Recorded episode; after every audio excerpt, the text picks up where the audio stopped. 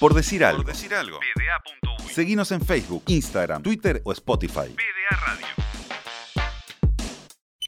Lo importante no es saber, No es saber. sino tener el teléfono de alguien que sepa. Gente que sabe. En PDA Radio.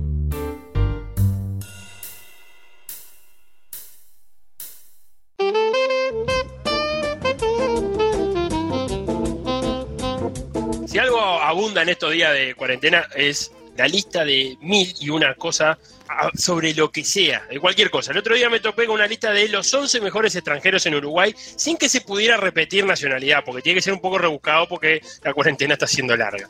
Entonces yo le propuse a Omar todo lo contrario, 11 jugadores sin repetir nacionalidad que hayan pasado por el fútbol uruguayo y la gente hubiera preferido que nunca hubieran venido. Eh, Omar, todo tuyo. Sí, sí, yo también eh, había visto el mismo tweet, creo que fue la gente de Garra que lo había, había tirado la propuesta en base a otra propuesta de Bars y de no sé, o sea, bueno, se van reciclando los tweets, las propuestas y se van adaptando. Eh, y nos propusimos el desafío en el grupo de PDA con un aporte bastante interesante de todos en general, eh, y al- en particular algunos míos, sobre todo a la hora de buscar un arquero para este equipo, que era bastante complicado encontrar, un extranjero que, que con un pasaje negativo o, o olvida- o olvidable. Y así surgió este, este equipo que formaría un 5-3-2, eh, y en las cuales están representadas estas 11 nacionalidades que son eh, la nacionalidad mexicana, hondureña, argentina, panameña, paraguaya, israelí, camerunesa, colombiana, peruana, brasileña y ecuatoriana. Hay algunas eh, ausencias porque hay algunos jugadores, por ejemplo, eh, pensamos en nigerianos que hayan pasado por, por este país y recordamos a Audu Mohamed, por ejemplo, que fue un jugador bastante destacable, sobre todo por sus conversaciones con Manta en el vestuario de Tacuarembó, eh, con un pasaje no muy feliz por, por Peñarol, en un momento donde eh, el pasaje de nadie por Peñarol era feliz. Fue la época de. Eh, ¿Quién lo trajo a, a? Creo que Matosas, Matosas. creo que Matosas que, que trajo creo que 27 jugadores eh, nuevos en una temporada. Hay uno de los que trajo Matosas que va, que va a figurar en esta, en esta lista. Bien. Eh, y también es cierto que se- estaba el desafío de, bueno, jugadores argentinos, jugadores argentinos con pasajes destacados muchos y con pasajes olvidables también.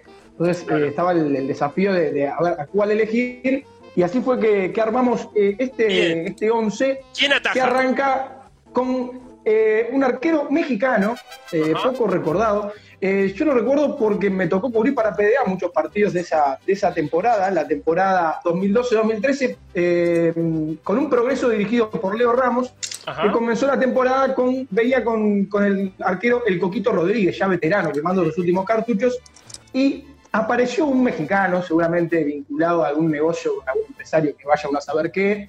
Eh, apareció este mexicano Guillermo Iriarte, eh, seguramente recordado por los hinchas de Progreso, pero básicamente por nadie más. Eh, un arquero de baja estatura, típico arquero mexicano, eh, bastante bueno bajo de los tres palos, pero poco salidor, una especie de conejo Pérez del, del- subdesarrollo. Que bueno, tuvo 13 partidos en esa apertura 2012, eh, con magros resultados, 4 victorias, 2 empates y 7 derrotas, 21 goles recibidos.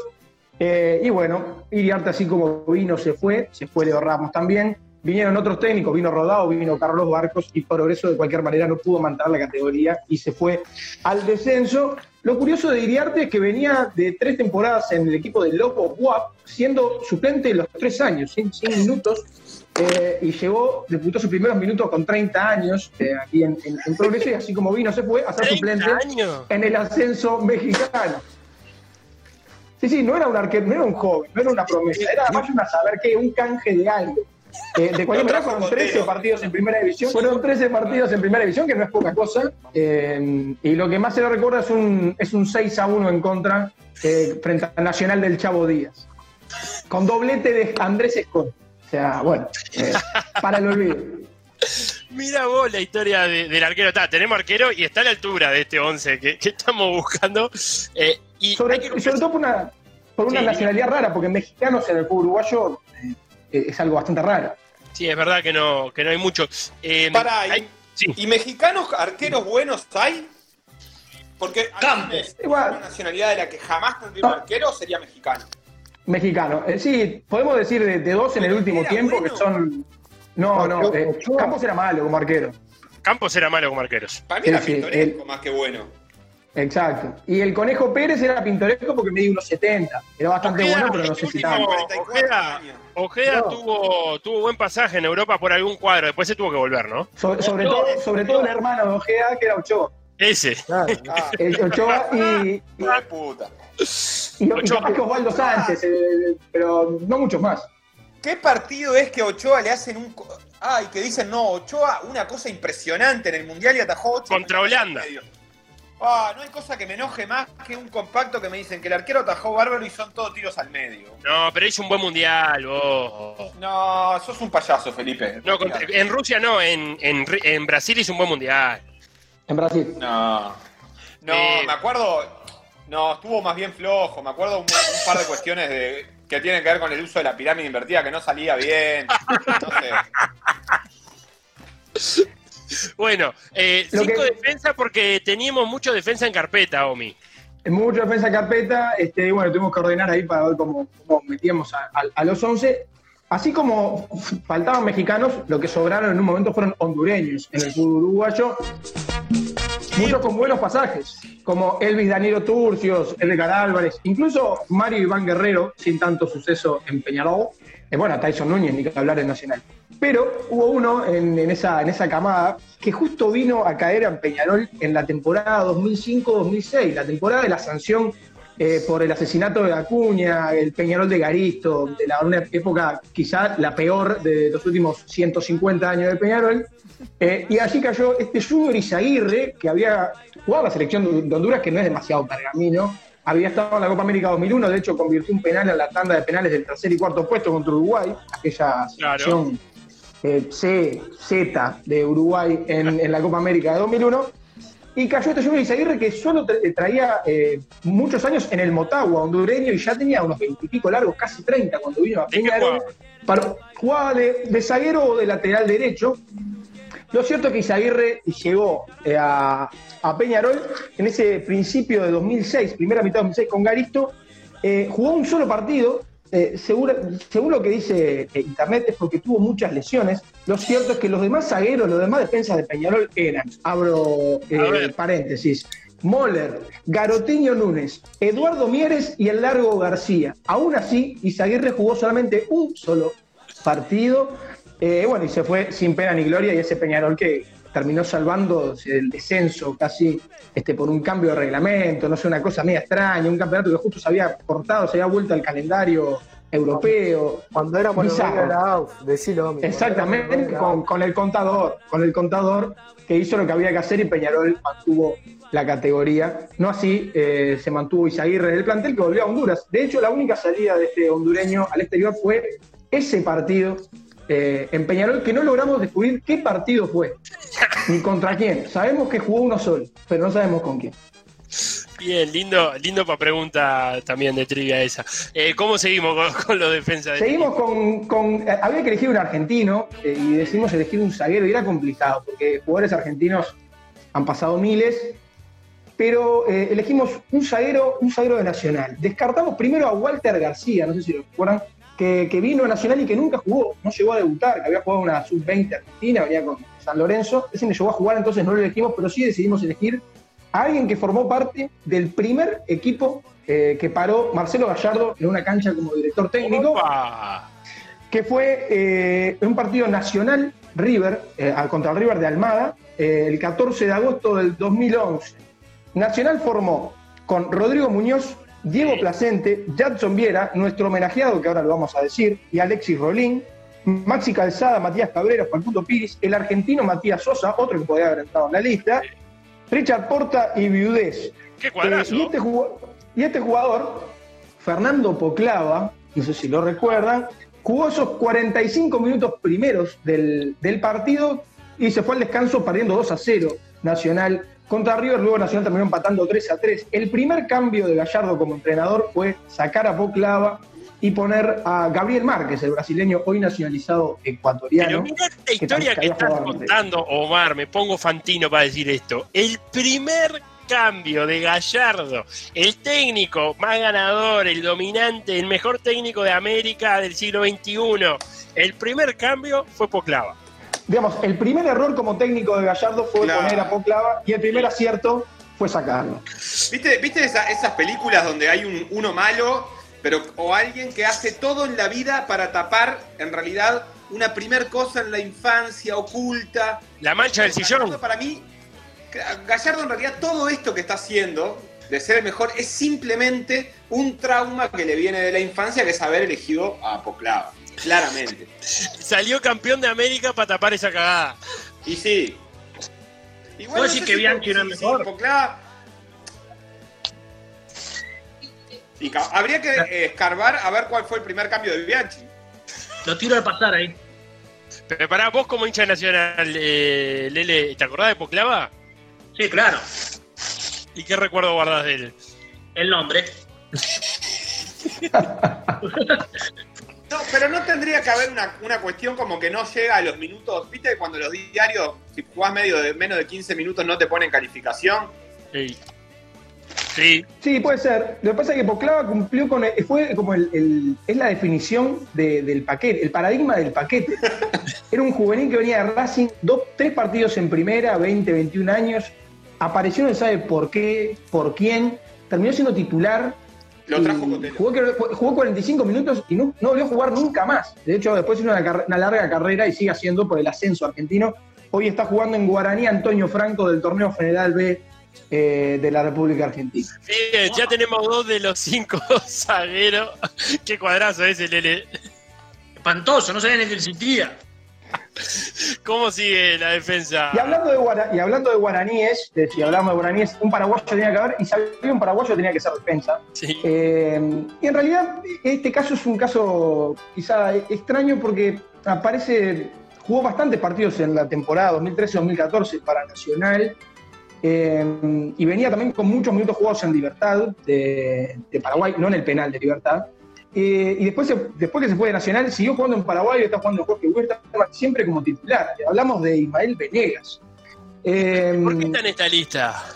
¿Y por qué está en esta lista? Porque ese- esa, esa temporada de Nacional fue bastante nefasta. Eh, pierde la, el Apertura 2013, lo pierde en la última fecha perdiendo con Fénix, el Nacional de Arrobarrena. Sí. Eh, también siendo campeón Danubio con el gol de, de tiro libre de Lima. Ese es el campeonato donde Danubio y Wanderers disputan la final y sale campeón Danubio. O sea, esa final increíble. Sí. Y para la segunda mitad del año, para la clausura 2014, o sea, la primera mitad de 2014, es Peluso el que, el que agarra como técnico, sigue Venegas como titular y cómo olvidarse de la mancha del 5 a 0, ¿verdad? Que Venegas eh, sufrió, este, también sufrió, es cierto, hay que decirlo, porque el lateral izquierdo en ese partido durante algunos minutos fue eh, Darwin Torres. eh, y luego Carlos de Pena, no menos, siendo lateral, o sea que en realidad no había aduana por ese sector. Y bueno, paga los platos rotos Venegas. Sé que ahora recordaba que había un, un- un zaguero paraguayo, un defensor, no recuerdo el nombre que era, seguramente mucho peor. ¿Y Ábalos, Venegas- Ábalos no era paraguayo? Ábalos era paraguayo, había muchos delanteros olvidables, pero bueno, nueve estuvo sin en la gol. lista. El paraguayo es mucho del 9 sin gol. Es mucho nueve sin gol, este, pero increíblemente ahora en Argentina Ábalos estaba convirtiendo goles en patronato. Claro. Hubo un partido que hizo tres. Eh, increíble. Eh, Y eso lo exonera un poco, ¿no? Mi voz como experto, quiero decir, si después hace buena carrera, ¿de quién es la culpa en realidad? No es del jugador. Bueno, sí. Tampoco hizo buena carrera, está haciendo goles en patronato, Sorete. Bueno, Ah, bueno, anda a hacer vos goles a patronato. Pero yo no juego de delantero, si no lo salía. Claro. Bueno, sigamos con, con esta línea de 5. delanteros, delanteros había muchos y muchos panameños. pará. eh, Estoy buscando el Pero- número de Ábalos mientras, ¿eh? bien. pero terminamos la defensa, no. Pero dejamos hacer la introducción, porque delanteros, Ah, como hablamos, perdí. había muchos y muchos panameños. Es Muchos verdad. panameños de pasaje recordado. Algunos un poco más olvidables, como el pistolero Garcés, por ejemplo, que de todas maneras hizo un gol en una final del campeonato uruguayo para darle el campeonato a Nacional. Pero eh, sí vinieron algunos zagueros panameños. Sí. Eh, y en particular elegimos a este, ¿cuál? Este, eh, zaguero y lateral izquierdo, Eric Davis. ¿Por qué lo recordamos Eric Davis? Eric Davis presente en el último mundial, o sea, que, que le quiten lo, lo jugado. Estuvo en el partido del 6 a 1 frente a Inglaterra, donde Panamá hizo un gol eh, y se fijó como un título.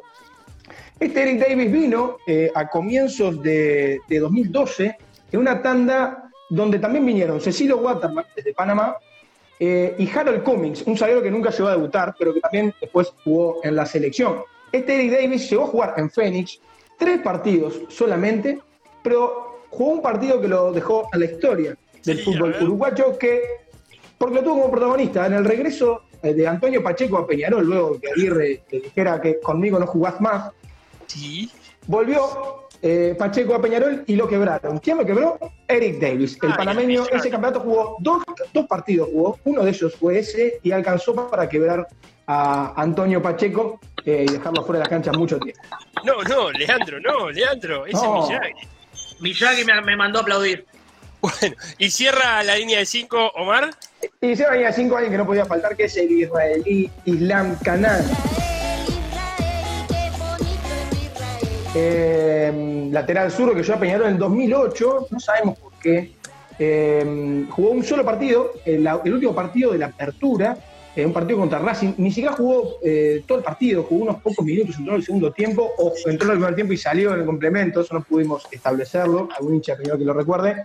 Eh, venía de- del Maccabi Haifa, no sabemos por qué cayó acá, seguramente Islam Canan tuviera algún problema eh, con, quizá desde el punto de vista político, vinculado a su religión, y bueno, el tema es que se fue, se vino para acá, rápidamente volvió, sin pena ni gloria, Eh, además también vinculado a una época de Peñarol no demasiado feliz todavía en 2008, ese campeonato lo ganó lo ganó Nacional, fue el año de las mil finales contra Defensor, pero Peñarol también estuvo fuera de la discusión del título. Bien, ya tenemos los cinco defensas, pasemos a la mitad de la cancha. ¿Cómo dijiste que formamos? ¿5-3-2? 5-3-2. Los tres volantes son volantes eh, bastante ofensivos, pues tenía cinco, por lo menos tenemos que tener tres volantes Claro. con, con un poco de magia.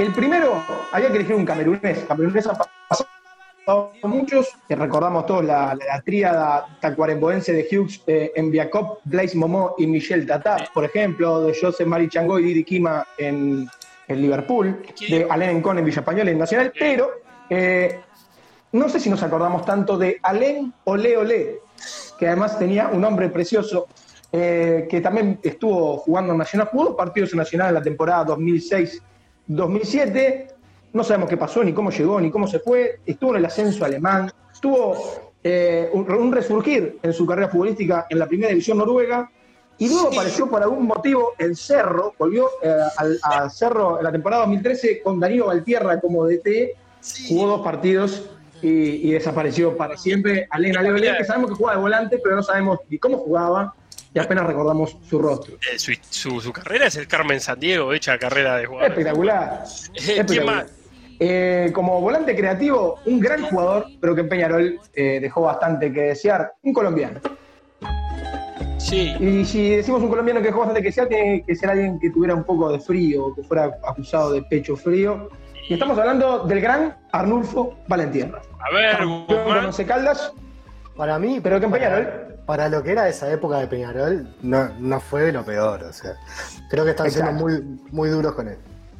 Estamos hablando del 2007-2008 también con Matosas, aquel equipo que, eh, bueno, eh, la verdad que era que no dejó los mejores recuerdos. Es cierto, Valentierra y Ligo mal. Y también, bueno, se comenta, llegó con Leonardo Fabio Moreno, el cantante del gol, y entre los dos no, no redondearon ninguna buena actuación, salvo en la noche de Azabache, según me han comentado. ¿Y el tercer volante? Eh, el tercer volante, eh, un peruano.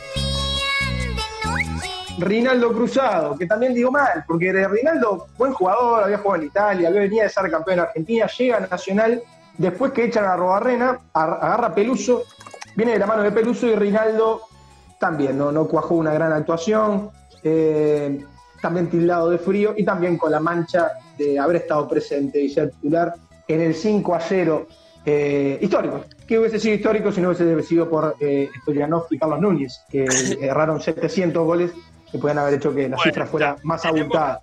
Tenemos los tres volantes, vayamos a quién ataca en este cuadro de 11 extranjeros olvidables. Sí, eh, había que elegir un brasileño. Brasileños delanteros olvidables, horribles, eh, muchos. Eh, pasamos por Gamalo, Giancarlo, Anderson Gonzaga, igual ese no era tan malo, en Danubio, Eh, eh, Douglas Caetano en rampa, gran jugador. eh, bueno, pero había que elegir uno, uno malo y me parece que el paradigmático eh, es eh, José Adao Fonseca, de Peñarol, el Peñarol de la camiseta de doble uruguaya, Peñarol 2001. Un Peñarol de. Rivas existe. Adao es el que Rivas lo trae después de jugar un amistoso con el, el- no sé, la selección de Santa Catarina o algo ahí. Efectivamente. Eh, previo al partido de Uruguay y Brasil, eh, por eliminatorias, Uruguay jugó un amistoso contra la selección de Santa Catarina, para, bueno, para medirse con un rival brasileño, pueden haber traído al Brasil de pelotas. Pero Sí. bueno, eh, la selección de Santa Catarina, sabemos que el campeonato de Santa catarinense es, es de los campeonatos flojos, estaduales de Brasil, o sea, no hay equipos tampoco demasiado destacados, más que Figueirense y Avaí, o Criciúma, equipos que no, no tienen demasiada Claro. historia. Adao jugó ese partido y la selección de Cataluña hizo un gran partido. Adao convirtió un gol, jugó notable, un corpulento delantero, arriba viejo delantero, grandote, barato. Traemos a Adao. Y bueno, Adao fue de los peores delanteros que, que se recuerden. Peñarol de cualquier manera hizo tres o cuatro goles, no, no estuvo tan mal. Seguramente pasaron jugadores que dejaron peores recuerdos. Por ejemplo, me sale Javier Toledo, el Tolegol, que Sí. hizo un gol solo, creo. Eh, o sea, ese fue el único gol que hizo. Pero bueno, teníamos eh, aquí nos recuerdo a Adao que se retiró eh, a los 40 años jugando en el americano, en el campeonato catarinense, hace unos pocos años. Fiel, fiel a su tierra natal. Y entonces, ¿con quién terminamos? ¿Quién Y culmina? este terminamos con otro delantero corpulento, moreno elemento eh, ecuatoriano. Eh, hablamos de Richard, y no digo Richard, porque este es Richard sin, sin D al final, Richard Mercado. eh, que vino, brilló en su momento, el- el- el- su llegada a Wanderers desde Independiente del Valle en la temporada 2011-2012 fue con relativo suceso, nueve goles en un año, no está tan mal, llamaba la atención sobre todo su envergadura, y uso de esta palabra y que cada uno interprete como No, quiera, suerte, de, de dos metros, exactamente, y, y bueno, Richard Mercado luego eh, perdió pie en el equipo de, de Wanderers, se lo recuerda más eh, por una piñata contra Juventud de las Piedras, donde remó a todo Juventud de las Piedras solo, que por sus goles. Luego volvió a Villa Española en 2017 en la segunda división con solo dos goles, la verdad que fue bastante pobre su pasaje. Eh, y así terminamos con este, con este ideal. Podríamos pensar a un técnico extranjero Sí, este, que, haya, que haya sido para el olvido, pero, Evaristo, por ejemplo. Pero Garisto no era extranjero, Garisto era uruguayo. No, Eh, vino a Argentina muchos años, pero uruguayo. Yo pensé que era argentino. El de ca, Mirá vos, atrás, Sebastián. Mirá vos. Ah, bueno, podría ser el, el- el técnico, el técnico como dice, como dice. Guzmán, podría, podría ser catástrofe Y el maestro. Tavares, Están seguros de paro, Mato Tavares, no, no, por respeto a su Ah, situación eh, contractual. mandaron. Oh, Petrovich no era mal entrenador, pero lo- lo- le hicieron una cama gigante. Lo vinieron. no era mal entrenador, dice el Felo. Yo no puedo creer la impunidad. Oh, Petrovich, no, bueno, pero venía, venía de ser campeón con el Estrella Roja de Belgrado de la Pero Copa de explica- Europa. Explícale, Omi, por favor, porque De hecho, Sebastián hubo, hubo- Pero ¿Sabes qué lo que pasa? Que Sebastián- Pero decime por qué. A ver, ¿por qué? Pero, no te, pero te tra- trajiste un entrenador campeón de la Champions, la única vez en su historia que la te trajo el Estrella Roja salió campeón de la Champions, lo traes vos y tal, el pobre no pudo entrenar, eh, la entrada en calor en un cantero previo a un partido contra el Paladino fue mucho para él. en la Ruta 1, la vieja Ruta 1. gustaría saber Eh, cómo loco pasó de ganar la Copa de Campeones a venir a Peñarol un año después prácticamente. Probablemente Sí. estaba perseguido por un grupo paramilitar de la zona. Lo trajo Cotelo. Todo prele y goma, ¿no? Pero Co- Cotelo Rafael, ¿no? Se va. Sí, porque en realidad era un puente para hacer. Era un canje. O, o la otra que le trajo la secta. Eh, Pará, peor técnico eh, extranjero podría ser eh, Domínguez. Sí. Domínguez tiene Pero- varios puntos. Ganó una cinco, partidos, cinco partidos y un título oficial, Domingo. Ah, ah, Que le quita lo bailado. ¿qué preferís vos? Bueno, Omar, te agradezco enormemente. Ah. Te agradezco enormemente que hayas puesto tu memoria al servicio de nosotros. Eh, muy disfrutables. Por supuesto que pueden elegir eh, lo- aquellos que, que- que escuchen eh, este equipo, bueno, jugar en sus casas, ¿verdad? Con la familia y recordar eh, el pasaje de extranjeros olvidables y otros olvidados inmerecidamente por el fútbol uruguayo.